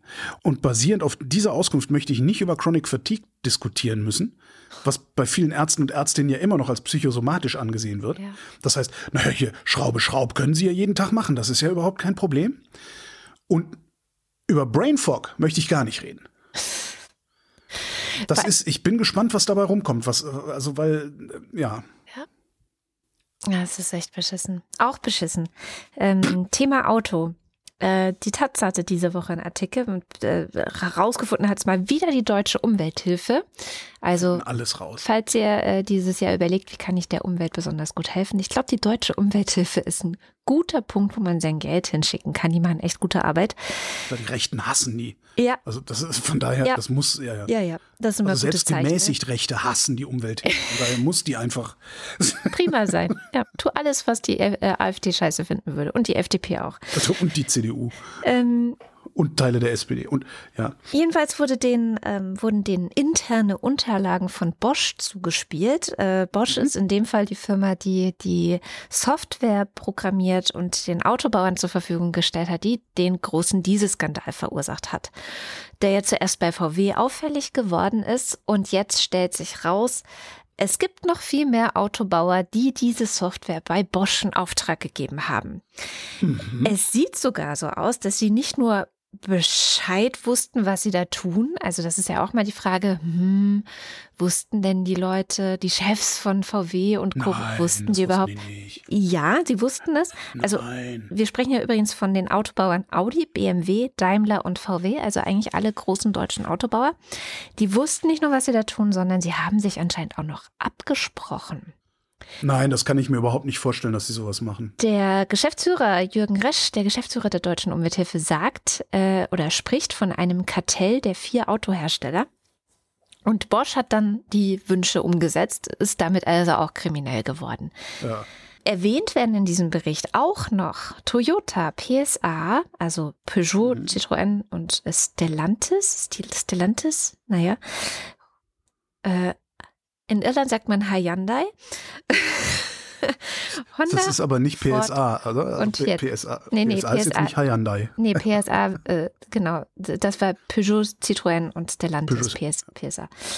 Ähm, Hyundai ist wieder eine andere Firma. Also die sind, die sind auch alle erwähnt. So. Und wie es aussieht, ähm, sind eventuell auch Benzinmotoren betroffen. Also das Ganze hat ein riesengroßes, ja, es ist ein riesengroßes Ding. Eventuell, ich habe bisher nur bei der Taz davon gelesen. Ich hoffe, dass das Ganze, also die äh, Deutsche Umwelthilfe hat die Unterlagen der Staatsanwaltschaft in Stuttgart übergeben Mhm. die sich da jetzt da, dahinter klemmen darf. Und mal sehen, also wenn das wirklich dieses Ausmaß hätte, und da sitzt, da sind ja auch noch ein paar Gerichtsverfahren angängig. Also da ist ja noch nicht alles geklärt und zum Beispiel BMW hat ja bisher immer behauptet, nö, also bei uns, bei uns, wir? Nein, wir doch nicht. Also da kommt eventuell noch ein riesiges Ding auf uns zugerollt und vor allem auch auf die deutschen Autobauer. Und gerade auch in den USA haben wir ja gesehen, dass die noch mal stärker hinterher sind, Wenig zimperlich. Ja. wenn es darum geht, gegenüber solchen Firmen ähm, die Interessen der Mhm. VerbraucherInnen durchzusetzen. Also auch da könnte noch mal was hinterherkommen, wenn die davon Wind bekommen und dann da auch geklagt wird. Ähm, ich habe mir schon mal Popcorn bereitgestellt, weil ich ja sowieso das Gefühl habe, dass ähm, wahrscheinlich in der Autoindustrie die letzten 20 Jahre vor allem Kriminelle unterwegs waren. So, Ja, viel dazu. fertig. Du bist fertig, dann kommt jetzt Mhm. noch die gute Nachricht des Tages, der Woche. ähm, und sie betrifft den Artenschutz. Es gab eine Weltartenkonferenz diese Woche, die hat man gar nicht mitbekommen, weil so viele andere Konferenzen auch noch gleichzeitig waren, die auch wichtig sind, die äh, in Panama stattgefunden hat und wo sich die vertretenen Staaten, das sind 184 Vertragsstaaten, darauf geeinigt haben, dass sie 60 Haiarten zum ersten Mal unter internationalen Schutz stellen wollen. Verhindern wollten das Kanada, Japan und Peru äh, Mhm. aus jeweils unterschiedlichen Interessen, weil auch teilweise sind da Haie darunter, von denen hatte ich vorher noch nie gehört. Äh, Requiem-Haie, 54 Requiem-Haie und sechs äh, Hammerhaiarten Ähm, aber also Japan verstehe ich, weil die fressen das, aber Kanada und Peru? Was haben die denn für ein Problem? Also äh, es, die Requiem-Haie sind anscheinend besonders, ähm, also anscheinend ist der Handel mit denen total ausgeprägt und Aha. besonders lukrativ. Keine Ahnung. Äh, das ist dann so dieser Bereich von Weltwirtschaft, den ich sowieso lieber nicht, Mhm. von dem ich lieber nichts wissen will. So, aber anscheinend ist das so ein Ding. Und ähm, weil wenn wir das jetzt nicht gemacht hätten oder diese 184 Vertragsstaaten das nicht gemacht hätten, dann wären wahrscheinlich einige der Haie ausgestorben in den Ja. nächsten Jahrzehnten. Wie es so unsere Art ist, andere Arten auszurotten. Ja. Und dann wurde noch ein Vorschlag vorgelegt, der auch Geigenrochen schützen soll. Das finde ich auch wichtig. wer, ist, wer ist die so? Ich habe keine Ahnung.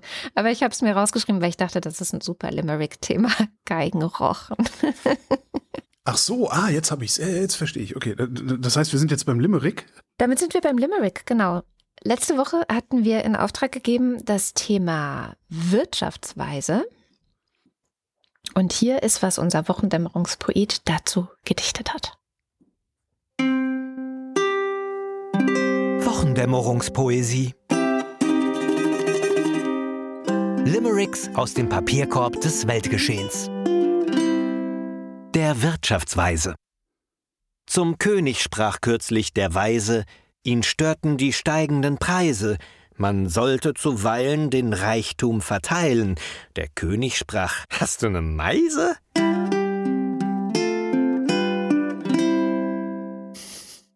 Ich fand ja, es waren ja viele dann in den Kommentaren und die waren auch alle, also sowohl. Ja. rhythmisch gut als auch inhaltlich. Aber, aber ich habe mir einen, also ich habe den biblischen äh, mir rausgenommen. Ja. Und der ist von Mike. Nun steht in der Schrift auch geschrieben, so geht nach Berlin dann mit sieben, bei Tanzen und Singen Bericht ihm zu bringen, das goldene Kalb stets zu lieben. Mhm. Großartig. Ja, mein Favorit äh, ist von Franco und hat den Titel Agenda 2010. Wir müssen jetzt Härte beweisen und Faulheit im Lohn mit einpreisen. Die Frauen mit Kind, die ohne Mann sind, die werden jetzt Wirtschaftsweisen. Hä? Na, na, die Frauen mit Kind, die ohne Mann sind, also die Alleinerziehenden sollen jetzt Wirtschaftsweisen werden. Ach so. Ja, ja, jetzt habe ich's. Okay, ja, ich war gerade äh, kein Kind, weise, nee, aber egal, ja. Mach schnell Börsenticker. Kommen wir zum Börsenticker. Hast du gesagt, wo, worum der nächste Limerick gehen muss? Hast du Naja. gesagt, ne? Der Geigenrochen. Geigenrochen. Oder hast du einen besseren Vorschlag? Also ich möchte dir natürlich auch die Möglichkeit Geigenrochen geben. ist, Geigenrochen ist super. Dann äh, der Börsenticker. Montag, US-Anleger nicht mehr so stürmisch. Dienstag, Die Nasdaq ist nicht zu stoppen. Mittwoch, Anleger nehmen Gewinne mit. Donnerstag. Wall Street drosselt das Tempo. Ist auch Frei- interessant, ne? wie schnell das geht da. Der von heute auf morgen. Mhm. Freitag. DAX zeigt einmal mehr Stärke. Einmal mehr. Was ja so der, ne? Einmal mehr. Es gibt ja, es gibt ja eine Sprache, die kennen wir alle, die kriegen, die, die hören wir täglich und identifizieren sie gar nicht so richtig. Das ist die Sprache, die heißt Journalesisch. Es gibt eine Sprache, die nur Journalisten und Journalistinnen sprechen und da, da sind ganz, ganz erbärmliche Wendungen dabei. Und eine der wirklich das eines der schlimmsten, eine der schlimmsten Wendungen im Journalistischen ist einmal mehr. Ja? Warum ist das so schlimm? Ja, Lass ich mich dir einen fragen. Witz erzählen, Katrin. Ja.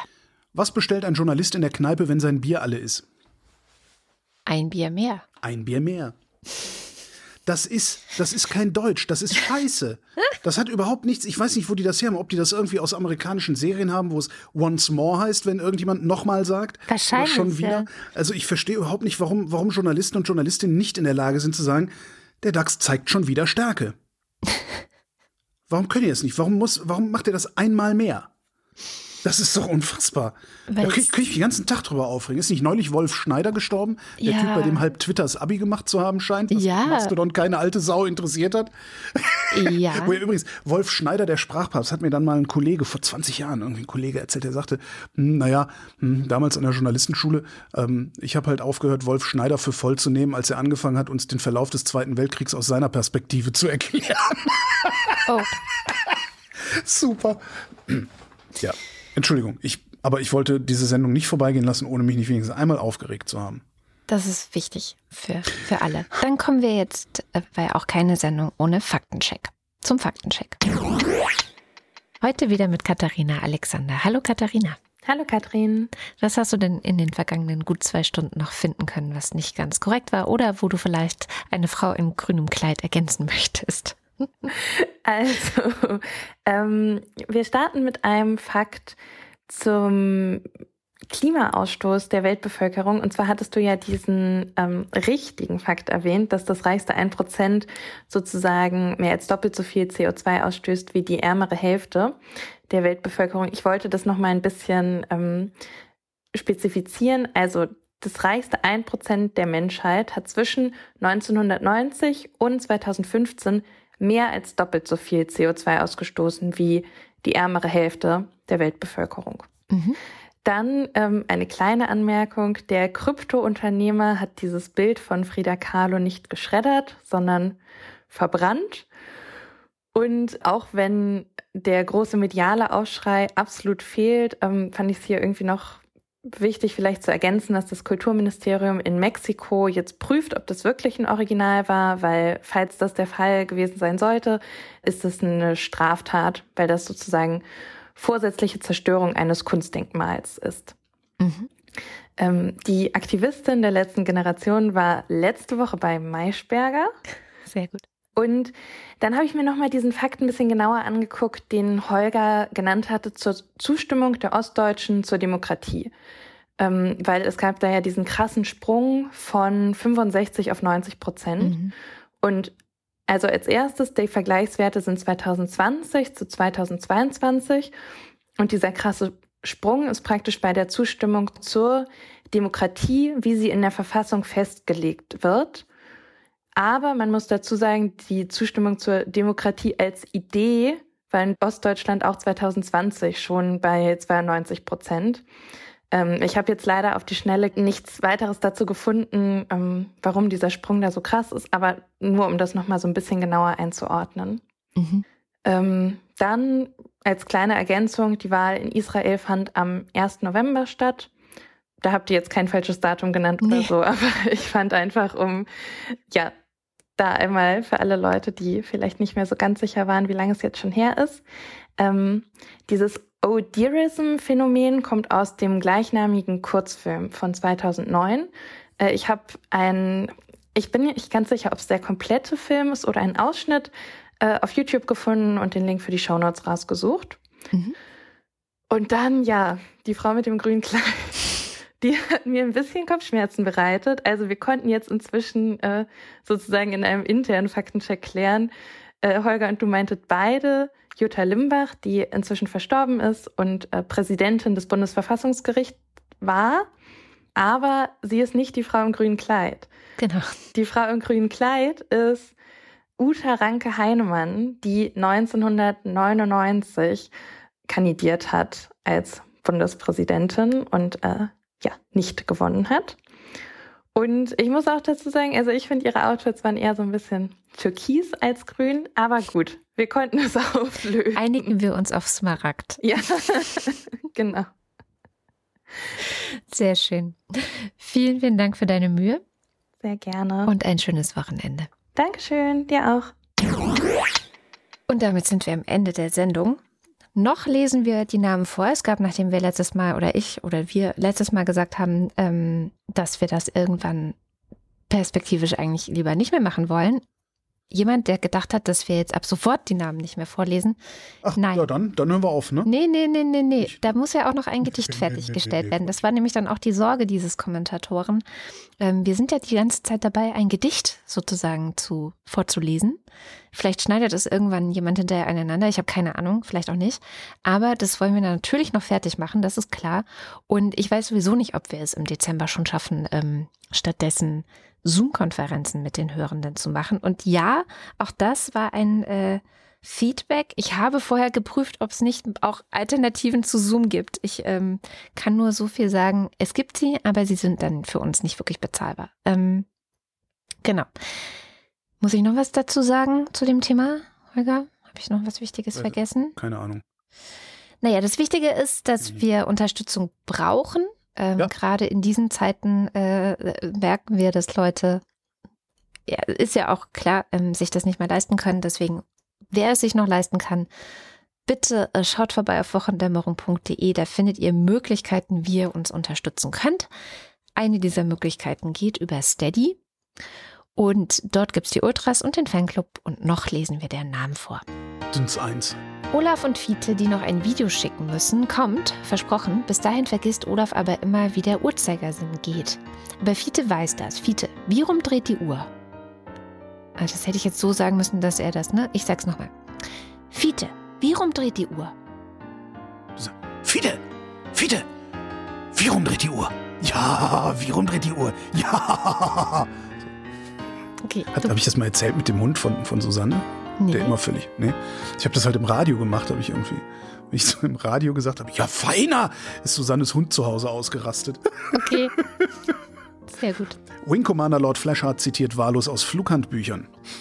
Alpha Floor Protection is lost when Floor 1 and Floor 2 are lost. Mhm. Guido Baulich. Es klingt logisch. Absolut Hm, logisch. Ist absolut. Ja.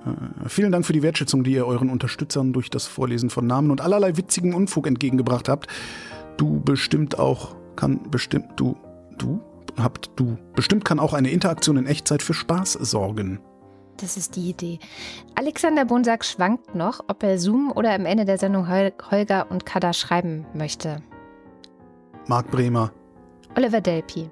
Silke Dietz. Vielleicht könnten wir noch sowas wie so ein, das haben ja ganz viele Podcasts, haben ja so einen WhatsApp-Kanal. Wir würden natürlich Signal nehmen, aber dass man uns Nachrichten schicken kann, Sprachnachrichten, die wir dann so da reinspielen? Oder meinst du, das Ja. artet schlimm aus? Ist die Frage, also weil das ist halt im Zweifelsfall, ist das äh, äh, zwei Tage Arbeit, das da rein zu konfektionieren. Ne? Müssen wir mal ausprobieren halt. Also wir müssen halt jede einzelne dieser Nachrichten hören, bewerten äh, und so weiter. mhm. Und außerdem gibt es ja die Limericks. Also, also man kann ja sich über Limericks hier auch einbringen. Genau.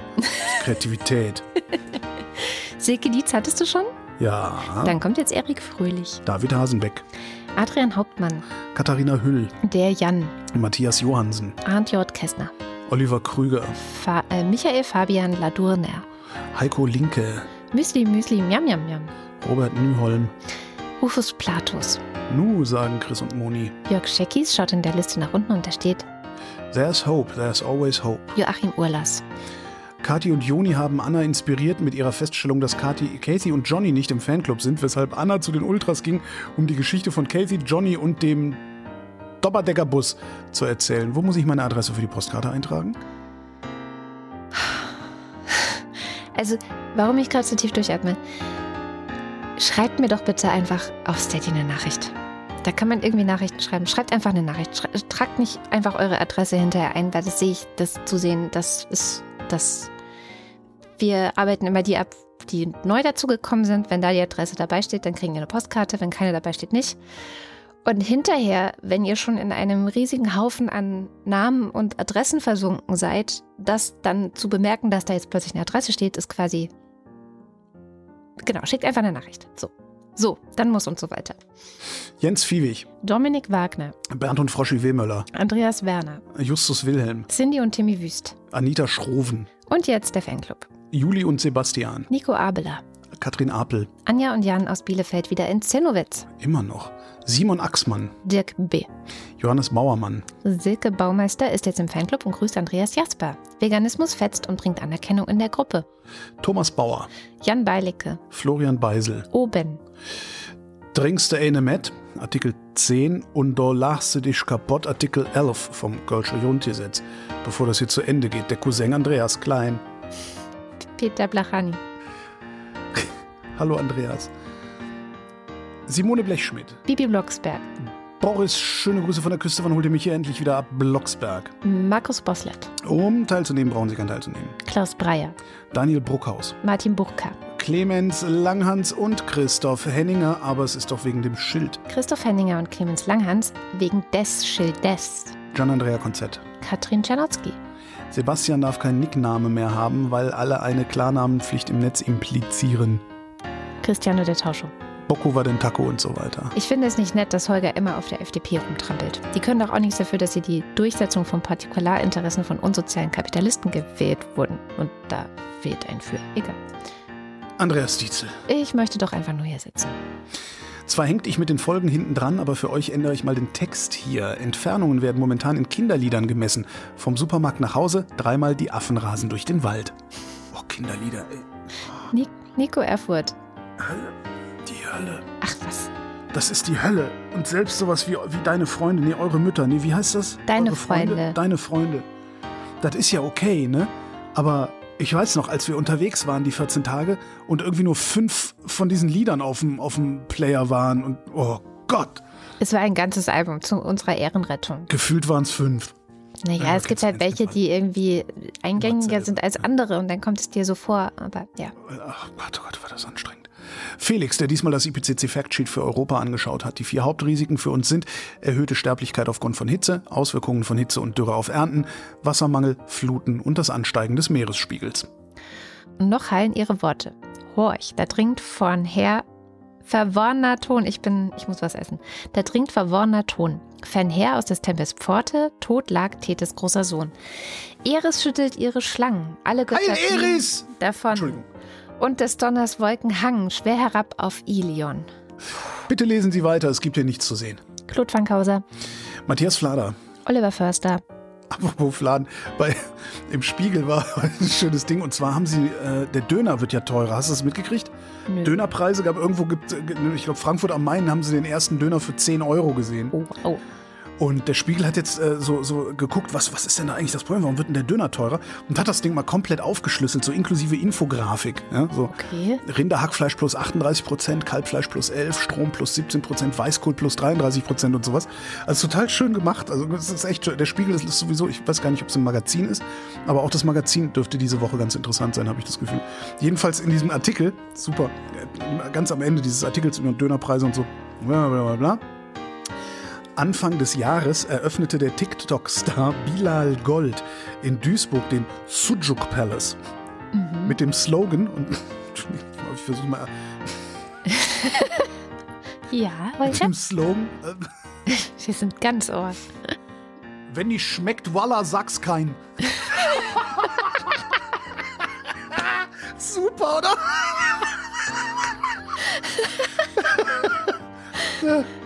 schmeckt Walla sag kein genau Sag's kein. sag kein Sag kein. Ja, genau. Wenn nicht schmeckt, Walla, sagt kein. Ja, äh, Entschuldigung, es fiel mir, wo, wo war das? War Ich der glaub- ne? Hier, der Fossi-Bär, Olli Frank, der Freibierfred, Andreas Freund, Marcella Frick, Mariana Friedrich, Mareike Geib, wenn nicht schmeckt, Walla, sagt kein. Jörn Anne Göttich, Christian Gottinger, Bärbel Grothaus, Miriam und David grüßen Samson, Sally der Pinguin grüßt alle, die sie kennen. Ricardo Gatter, F und H, Simon Hägler. Silke Hartmann. Der Schommi hat endlich mal seine Adresse eingetragen, für die Postkarte.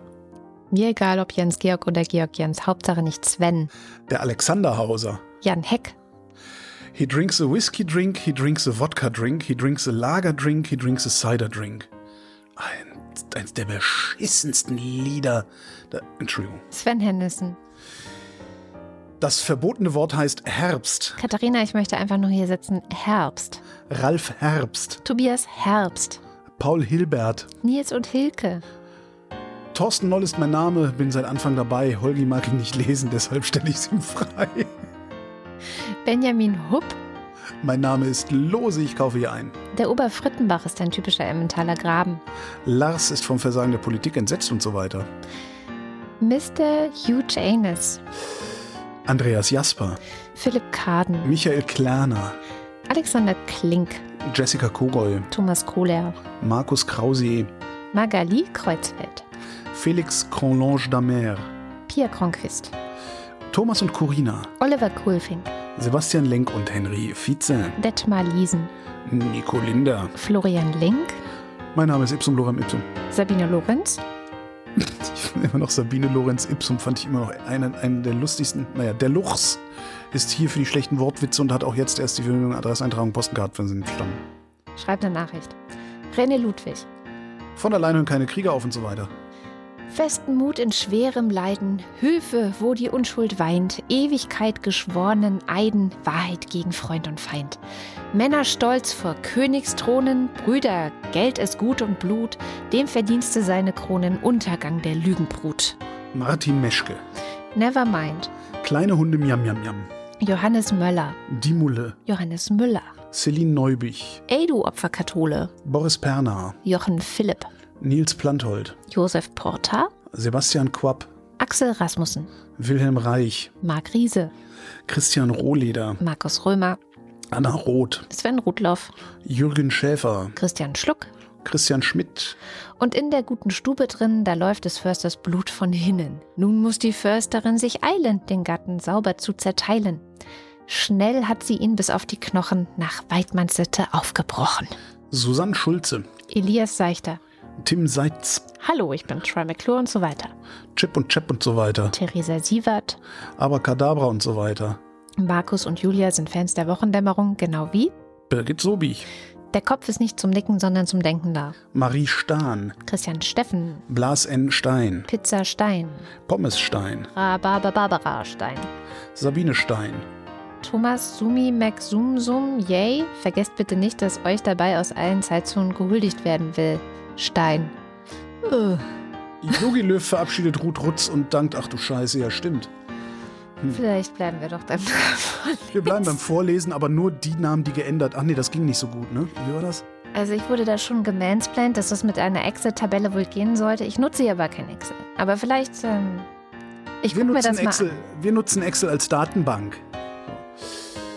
Yogi Löw verabschiedet Ruth Rutz und dankt für Jahre der alliterativen Freude. Stein. Salatstein. Philipp liebt es mit seiner Theresia der Wochendämmerung zu lauschen. Steinkopf. Holger Stein-Metz. Suse und Martin Stöckert. Claudia Tajow. 19. Moritz Timm. Mr. Tipp. Hans freut sich über die Existenz von Andrea und der Wochendämmerung. Und Anna und Gregor sind hocherfreut, denn sie Gewinnen jetzt jeden Freitagabend beim Bridge gegen Priscilla und Gwyneth Molesworth, weil die durch die Wochendämmerung immer total abgelenkt sind. Kathi und Joni fragen sich, wen sie inspiriert haben. Martin Unterlechner. Willi Vanilli. Jan van Winkenreue. Audra Fischer. Fischer, Fischer. Mensch, Audra, schick doch mal eine Aussprachehinweis, das geht so nicht. Jannik Völker. Michael Völksen. Stefan Wald. Fischer. Fis Fisker. Fisker. Fisker. Audra Fisker. Entschuldigung, Andreas Waschk. Tim Weber. Martin Wittmann. Jenny Wiegand. Tobias Wirth. Christoph Ziesecke. Und wen interessiert's, ob ein Glas halb leer oder halb voll ist? Man muss es eh trinken, damit es alle ist. Fürs Töchterchen, du hast die Rechnung ohne das Milchmädchen gemacht. Vielen herzlichen Dank. Ja, vielen, vielen Dank. Ich spare auf ein was Schloss mit Türmchen. Schloss mit Das war die Wochendämmerung vom 18. November 2022. Wir danken für die Aufmerksamkeit. Wenn nicht gut, Walla sag kein. Nee, lasst ein Like da. Also empfehlt uns. Und das Beste, was, was ihr tun könnt für Podcasts, ist weiter sagen, dass es sie gibt. Habe ich neulich irgendwo gehört. Ja, hast- Voila. lass ein Like da, Walla. Voila, das Like da.